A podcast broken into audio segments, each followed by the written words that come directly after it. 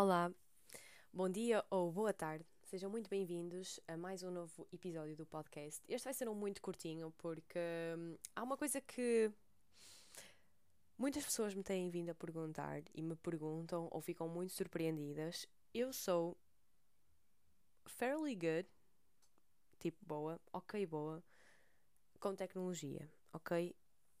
Eu sou. Normalmente as pessoas pe- são as pessoas que me pedem ajuda, tipo, como é que se mexe nisto ou como é que se faz aquilo. Ahm, e então eu queria partilhar com vocês o meu segredo, assim, para ser boa com tecnologia. Patrícia, mas o que é que tu fazes? Tu não tens. A minha área não é tecnologia, não é informática, não é nada disso. Mas eu não sei por que razão. Aliás, este podcast é sobre isso, né? Mas eu não sei por que razão as outras pessoas não são boas com tecnologia. A verdade é essa. Então eu quero partilhar com vocês a minha, o meu testemunho, assim, com, com tecnologia. Este episódio vai ser mesmo muito curtinho, mas ah, é só para vocês perceberem. Eu não tenho medo de clicar e ir lá até conseguir. E entendam, se vocês não percebem nada de tecnologia, não sabem nem. Assim, é, é muito difícil para vocês. Se o computador for um bocadinho diferente do vosso, vocês já têm dificuldade. Entendam, o computador não vai estragar se vocês carregarem no botão errado. Muito dificilmente isso vai acontecer. A mesma coisa com o telemóvel. Se vocês estão habituados a um iPhone e mexem num Android, ou se estão habituados a um Android e mexem no iPhone, whatever, não vai acontecer nada se vocês carregarem no botão errado, ok? Então, a maioria das pessoas que são boas com tecnologia, e eu estou a falar já, tipo, pessoal da informática mesmo, eh, é mesmo tentativa e erro, ok? Não existe um segredo. O segredo é tentativa e erro. Nós só vamos lá, fazemos, até dar. Nós damos um Google, não é? Nós pesquisamos no Google até acharmos a solução. Então, o segredo para a gente ser bom em tecnologia, para nós conseguirmos fazer qualquer coisa no nosso computador e termos eh, capacidades ilimitadas a nível tecnológico, é simplesmente ir lá e fazer, e pesquisar, e buscar mais e, e fazer. Não é uma coisa que simplesmente vais saber. Hum, E, e também não é uma coisa que tu podes ensinar, tu podes fazer um curso ou outro, etc., principalmente no início, mas é, é, é aquela tendência a não, eu vou pesquisar, eu vou ver que nós aprendemos. E eu vou dar um exemplo muito simples. Eu troquei há pouco tempo de computador. Ah, eu, eu, como é óbvio, comecei, não é óbvio, mas eu comecei no Windows ah, e ultimamente tive a graça do Senhor sobre a minha vida, que não é outra coisa, não é? Ahm, e consegui trocar tudo para Mac, que era o meu maior sonho desde criança. Ok, fica já aí a dica. Eu sou mesmo nerd, tipo geek, eu adoro estas coisas, mas pronto.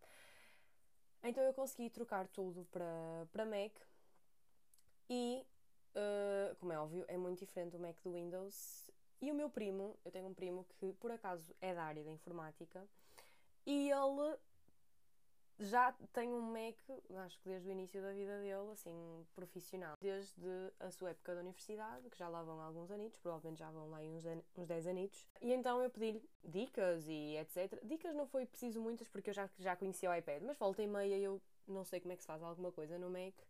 E pergunto ao meu primo, olha primo, ai pá, como é que se faz isto?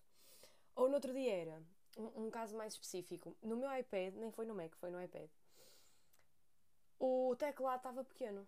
Não sei porquê, eu devo ter feito alguma coisa que o teclado, quando abria, já não abria. O teclado do touch abria em pequeno, tipo do tamanho do iPhone. E como podem imaginar, não dá jeito nenhum escrever num teclado tão pequeno. E eu andava sempre com aquilo, não sei porque é que não me deu na cabeça de pesquisar como é que se abria aquilo, ou se deu, eu não percebi como é que era, não sei. E quando o meu primo veio cá a casa, eu, primo, pá, ajuda-me lá com isto, porque isto aqui fica aqui fechado. eh, e eu não tenho, não me dá jeito nenhum escrever assim. E eu não escrevo muito no iPad, ok? É mais tipo e-mails ou assim, quando eu quero escrever um texto ou uma coisa mais complexa, eu uso o Mac. E ele chegou lá e eu achava que ele ia saber a resposta de cor, não é? Como qualquer pessoa que não entende tecnologia eh, pensa de uma pessoa que percebe de tecnologia, que as pessoas sabem tudo de cor. O meu primo foi ao Google, na minha frente mesmo, porque é para ver se eu aprendo. Não, estou a brincar, ele não foi com essa intenção, mas, mas eu percebi logo. Ahm, e por isso é que eu estou a gravar este podcast, para que percebam também. Ele foi ao Google e meteu, sei lá, qualquer coisa, o teclado do iPad minimizado, qualquer coisa assim, em inglês. E aquilo deu a resposta. Acho que era dois dedos ou três dedos para aumentar e aquilo aumentou. E o meu primo vem ao meu iPad e mete assim: ah, abre aí então o teclado, qualquer coisa para escrever. Fez assim com três dedos no ecrã e aquilo abriu. Olhem, eu parecia. Não sei, eu fiquei. Sabem aquela cara que nós fazemos tipo: ah, what? Eu tive estas semanas todas escrever e-mails, ou ia buscar um Mac especificamente para isso, ou é que nem era só. Nem era para escrever coisas, era mais, por exemplo, se eu quisesse fazer uma pesquisa numa barra de pesquisa, qualquer coisa assim, até mesmo no YouTube ou assim, tu precisas de teclado. E eu andei este tempo todo a usar aquele tecladozinho, mesmo pequenino, desnecessariamente, quando eu podia simplesmente ter pesquisado. Eu nem sequer precisava da ajuda do meu primo. O que me inspirou a gravar este podcast. Porque as pessoas muitas vezes perguntam-me coisas. Eu, eu não me importo que me perguntem. Mas eu acho que seria muito mais produtivo para as pessoas se elas aprendessem a fazer isso. Um, e às vezes são coisas mesmo simples, são coisas mesmo, mesmo simples, que uma pesquisa dela no Google ou estar atento numa aula, porque às vezes são coisas que os professores nos ensinam nas aulas, não, não de informática, ok? Outras coisas, uh, já seriam o suficiente para sermos capazes de ganhar essa competência. E já que eu estou a falar de competências, eu vou puxar aqui um, um assunto e vou ligar a isto, porque muitas vezes as pessoas pensam que quem aprende o que quer que seja, tipo, ah, vou fazer um curso de Excel, ou vou fazer um curso sobre informática, ou vou fazer um curso sobre o que quer que seja para ser melhor nisto. E muito facilmente ficamos assim, opá, não vou nada fazer um curso de informática, que eu não percebo nada disso e eu não gosto e eu também não quero perceber, qualquer coisa peço ajuda ao meu filho, à minha filha, ou à minha, à minha amiga, ou whatever. Um, entendam, nós não aprendemos as coisas para termos esse curso, para termos essa, esse certificado. Uh, nem aprendemos, ou esta, esta não deve ser a real motivação, não aprendemos para uh, meter no currículo. Porque já fica muito giro no currículo que nós somos proficientes no Excel e que somos proficientes em utilizar uh, Macintosh e Windows e etc.